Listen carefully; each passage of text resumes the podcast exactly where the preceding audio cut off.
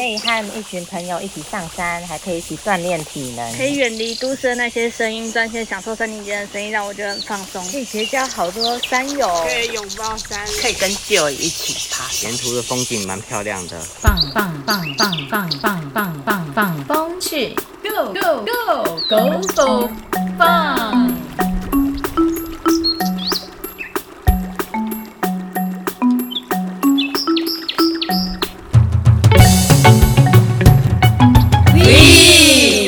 欢迎大家收听《放风去》，我是苏玉带，我是张家珍，我是吴凯琪，我是梁慧彤。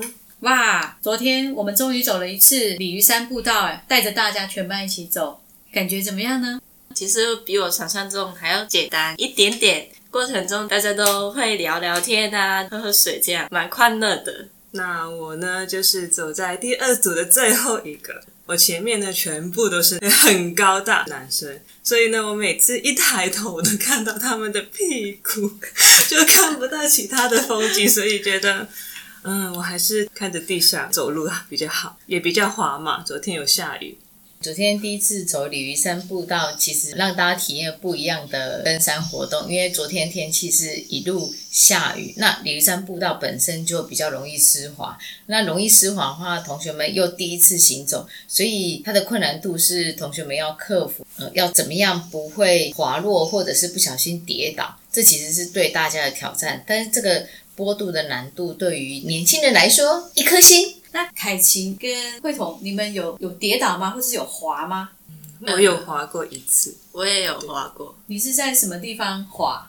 我是在下山的时候，一个东西然后它跳出来。什么东西？这应该是蟾蜍。对，应该是蟾蜍。我很怕青蛙类的东西。然后呢，我看到之后我就快跑，然后结果就滑倒了。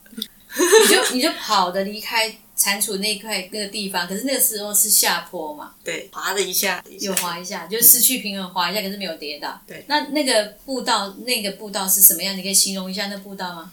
那个步道是有很多大的石头，也要一些碎石。大石头长满了青苔，所以变成它很滑。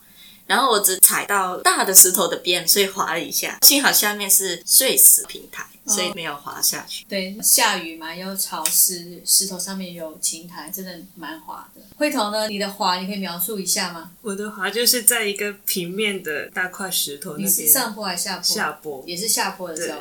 然后就踩下去的时候是平衡，就滑了一下。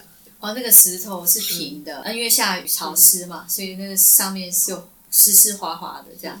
对。那有跌倒吗？还是就是失去平衡？就失去平衡。我们马上又站起来，对，很厉害。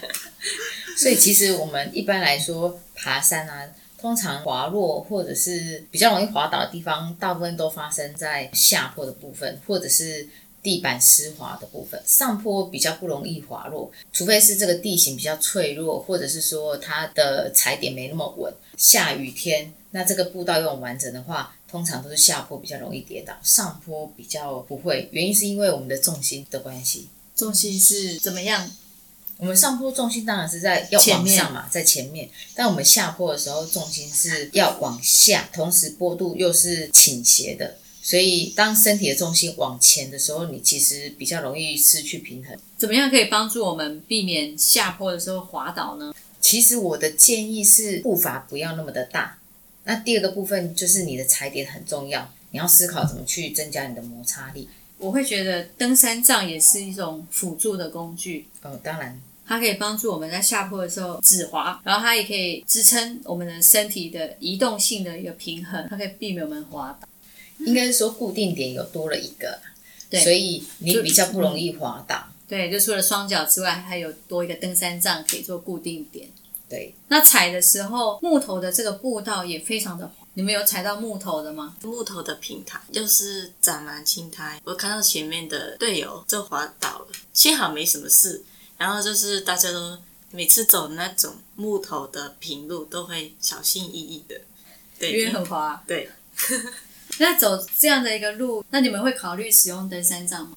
会。哇，那这样看来。我们走这个鲤鱼山步道还是有点小挑战嘛，所以有时候都是要从亲身经历，你才会知道什么是真的很重要，然后哪一些东西是可以辅助你或协助你。对，因为这一次我们上山的时候，虽然我们上课的时候一直提醒大家说哎要登山杖，登山杖，结果我们昨天上山的时候，好像只有三个人拿登山杖嘛。我们去了二十三个同学，只有三个拿登山杖，其他都没有拿。可是这样子滑了一下以后，因为鲤鱼山毕竟是比较安全的步道嘛，就虽然它有挑战，但还比较安全。那滑了一下，我觉得蛮好的，让同学知道说，体验一下对那个感受。为什么我们期待同学们要携带登山杖？对，没错。背包的部分还有服装，你们有什么观察？昨天天气下雨，所以大家都可能穿一些长袖的跟防寒的衣服。爬的时候可能会比较热。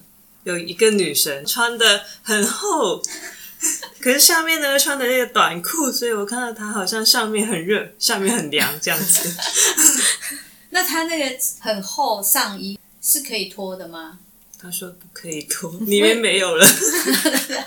里面没有，所以他在告诉我们，上山的时候这样的一个服装，它问题出在哪里？我们应该要穿，就是里面可能是短袖啊，然后外面套一个外套，可以热的时候就脱掉，冷的时候就穿上。对，那他穿短裤有没有什么问题呢？被叮，就是山上有蚊虫，可能会被叮，然后除此之外呢？又或是碰到那些树枝，又挂到他的腿，又不安全。没错，没错，鲤鱼山步道其实是比较没有蚂蟥。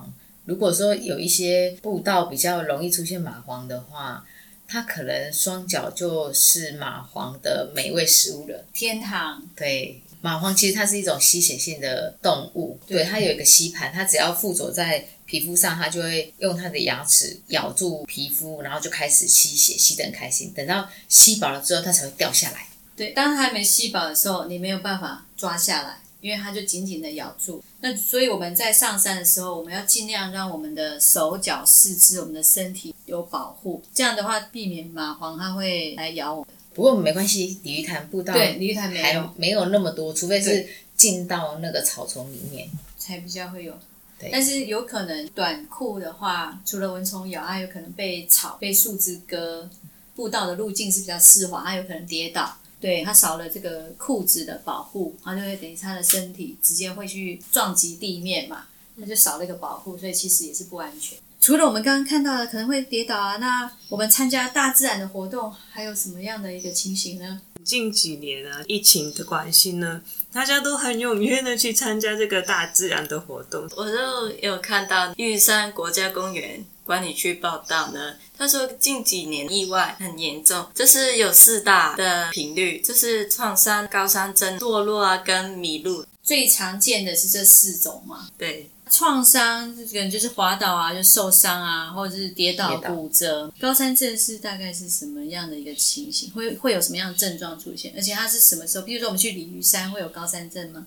不会啊，因为鲤鱼山它的高度就只有六百零一公尺而已。一般来讲，在百越的爬山过程之中比较容易发生。那如果是单攻的话，一般来讲也比较少会出现这样的一个症状。那高山症通常一定都是以头痛，然后搭配几个症状来进行做监测。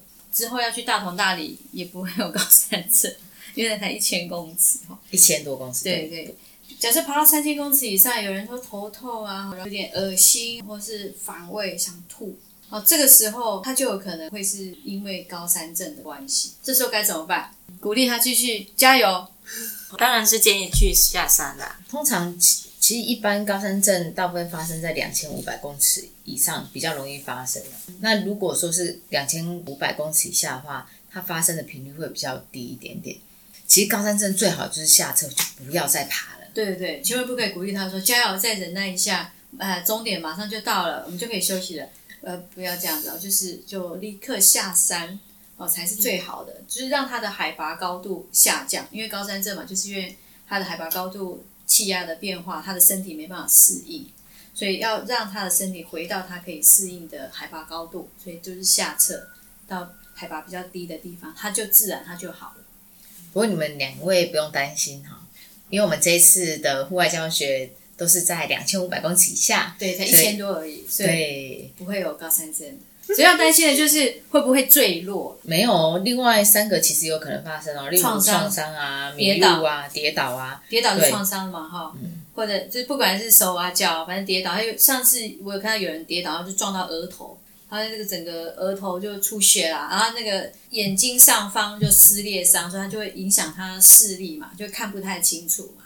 然后甚至有人跌倒，因为他有戴眼镜，他跌倒的时候镜片就就割到了他的眼眼睛，所以他眼睛也不能戴，然后他眼睛又割伤，又看不到。那这时候对他来讲，他要走到任何地方就有困难，因为我们他有近视嘛。好，所以这个都是我们要知道说如何保护自己，这都是一些意外的产生的原因。诶，那你有没有想过，嗯，跌倒要怎么保护自己？跌倒保护自己，就是如果我们是往后跌倒的时候，因为我们有背背包，我们尽量让背包着地，不要我们自己的身体着地，它至少有缓冲。哇，你好厉害哦！因为我是摔过好多次，我摔了 N 次，我这都是从经验中学习。我们这次上鲤鱼山的时候，我的队的后面队友就说：“老师，你都走得很好。”我说：“这个是经验。我一刚开始也是滑来滑去，滑到一个不知道哪里去，一边滑的时候一边大叫啊，无法控制滑落的方向，真的没有办法。另外，避免跌倒还有一个方式就是下坡的时候侧走。哦我觉得这这个很有用啊，不是直直往前走，是侧走。那表示我们的遇到老师有把它学进去，感谢增加你的经验。对，要多走，我真的觉得是多走，这真是实物经验。这这这教室上课没有用，所以譬如说我们在教室跟同学说要带登山杖，就是他们就是不带啊。但是我们走一趟鲤鱼山啊，马上就说，哎，我们下次要准备登山杖。对，所以其实爬山也是都是累积经验得来的没。错，没错。有时候用讲的你没有办法体会啊。意思就是说，你们要再多走几次哦。。对，真的要多走几次。其实鲤鱼潭附近的一些鲤鱼山步道，大家都很容易亲近，只是说你们要骑个摩托车，骑到从东华大学骑到鲤鱼山的位置，大概要骑个三十分钟，然后才能爬。那其实它不管任何时间，其实都可以爬。那当然是没有下雨的时候爬是最好的，对，然后要结伴，好，不要一个人去爬，太危险了，是也不会到很危险，只是说怕万一发生了意外之后迷路怎么办？那条应该是不会迷路，顶多是 走很久而已啦。对，走很久，没错。那你看大家就笑，就说那条怎么会迷路嘞？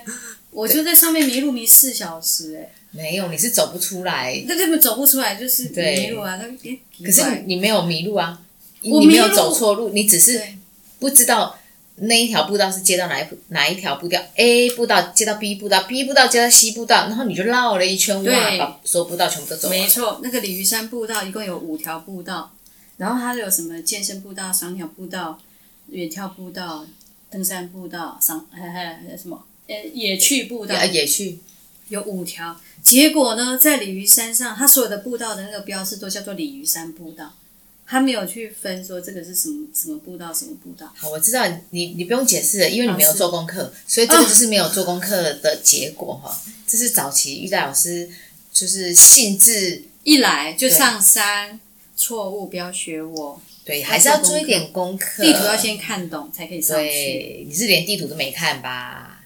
我有看呐、但是呢，我拍了一下，就上山以后没有带行动电源，我的手机就没电，我打不开啊，哦，就没有地图可以看。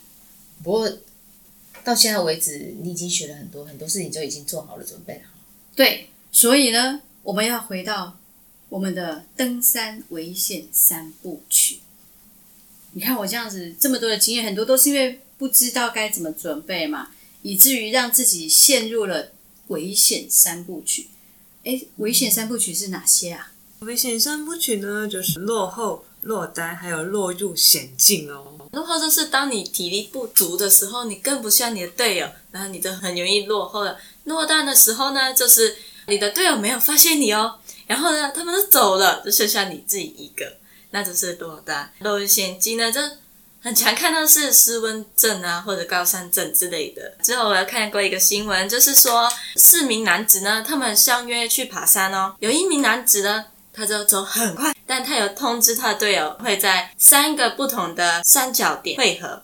但到第三个的时候，他没有出现哦，A 男没有出现，那其他的男子都以为，因为他有登山的经验嘛，都以为啊，他应该是过夜了吧。然后呢，他就想说，好，那我先回家，之后看看他有没有回来。结果呢，到第二天下午，他没有回来，也没有听到他的电话。那他们都发现不对劲哦，他就打电话报警了。报警以后呢，终于找到他了。A 男就说，因为那天呢，就是走到已经天黑了，然后再加上下雨，然后溪水呢暴涨，然后他就很怕被冲走，所以他就决定要过夜。当时在原地有等他的队友，相信他的队友会等他。啊，结果呢，等到晚上都没有回来找他，所以呢，他就鼓起勇气，就一直往前走。啊，终于发现当地的原住民，就帮助报案。那个报道有说到，就是如果天气不好的时候，请不要随意上山，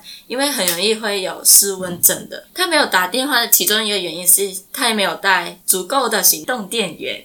所以行动电源呢，一定要备足。上山的时候一定要结伴。所以说，不管是到底有没有经验，其实还是要有同伴陪伴会比较好啦。因为毕竟，假设你万一很厉害的人，你确定他不会跌倒吗？不确定啊。对啊，所以很多意外就是这样发生的嘛。那因此，不管有没有经验，其实至少要有另外一位伙伴，这个是比较安全的。结伴同行。对啊，那如果你说独攀，那独攀那个风险就。很高啦，你就要自己承担。说万一你如果发生了状况，你要思考一下，你未来就是没有人可以协助你，那这个风险就是你要自己去承担。所以，我们其实，在规划一个活动或者是在行进的过程之中，这个落后的部分落单这件事情，其实就不能发生在我们课堂上。没错，所以为了要避免同学落单，我们这一次上山的时候发生了什么事情？都是排一直线，然后。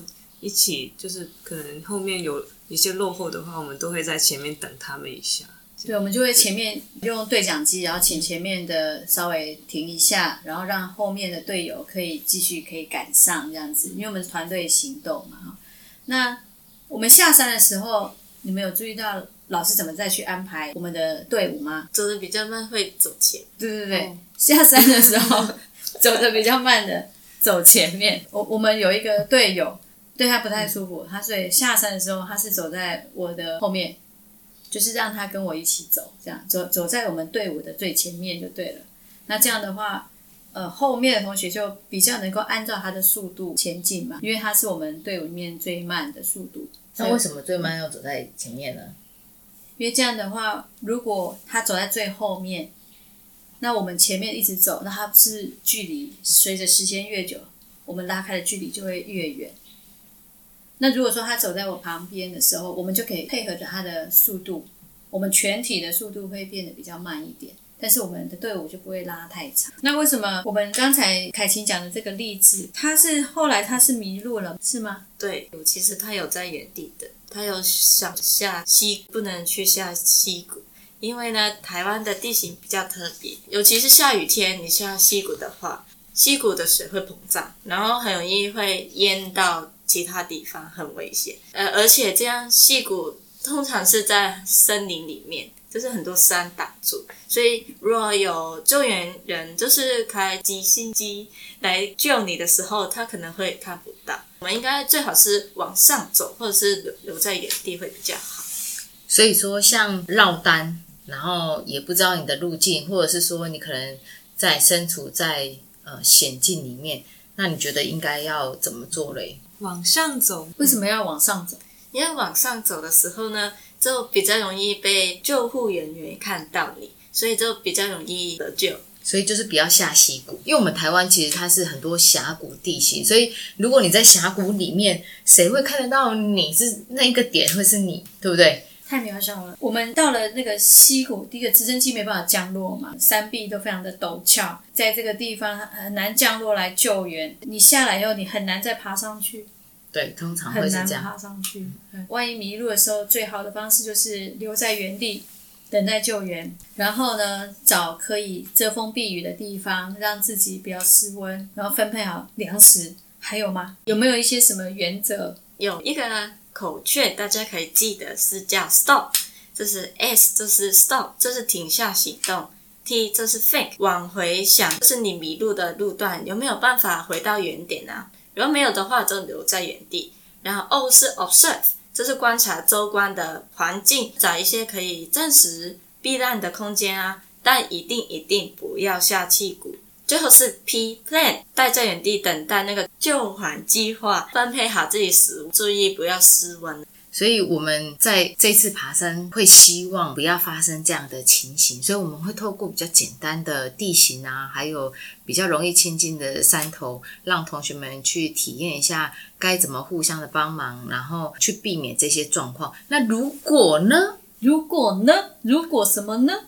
如果万一还是不小心发生了这些状况，至少我们都有一点点概念。没错，可以自保。对，假设如果真的不小心迷路，我们这边来告诉大家一个口诀，这是非常重要的一件事情，叫做 S T O P Stop。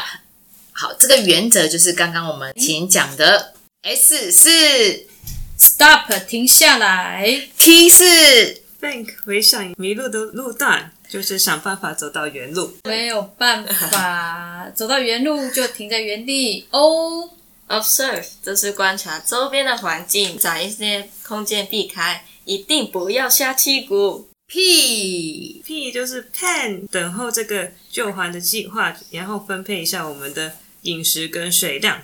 最重要就是要注意防止这个失温哦。好，其实说了这么多呢，我们都是希望可以平平安安的回到山下，快快乐乐的登山。那因此呢，这些东西其实是让大家有一个概念，知道说在遇到紧急状况的时候该怎么去处理。好的，我们今天的节目就到这个地方，很开心今天邀请到凯晴跟慧彤来跟我们聊，除了这个 STOP 的原则之外，好，然后让让我们聊一下说登山实际的经验对我们来说是非常重要的我们可以从经验中不断的学习。对不要落入危险当中。没错那我们今天节目就到这个地方。谢谢大家欢迎大家继续下次来收听我们的放风去。拜拜。拜拜。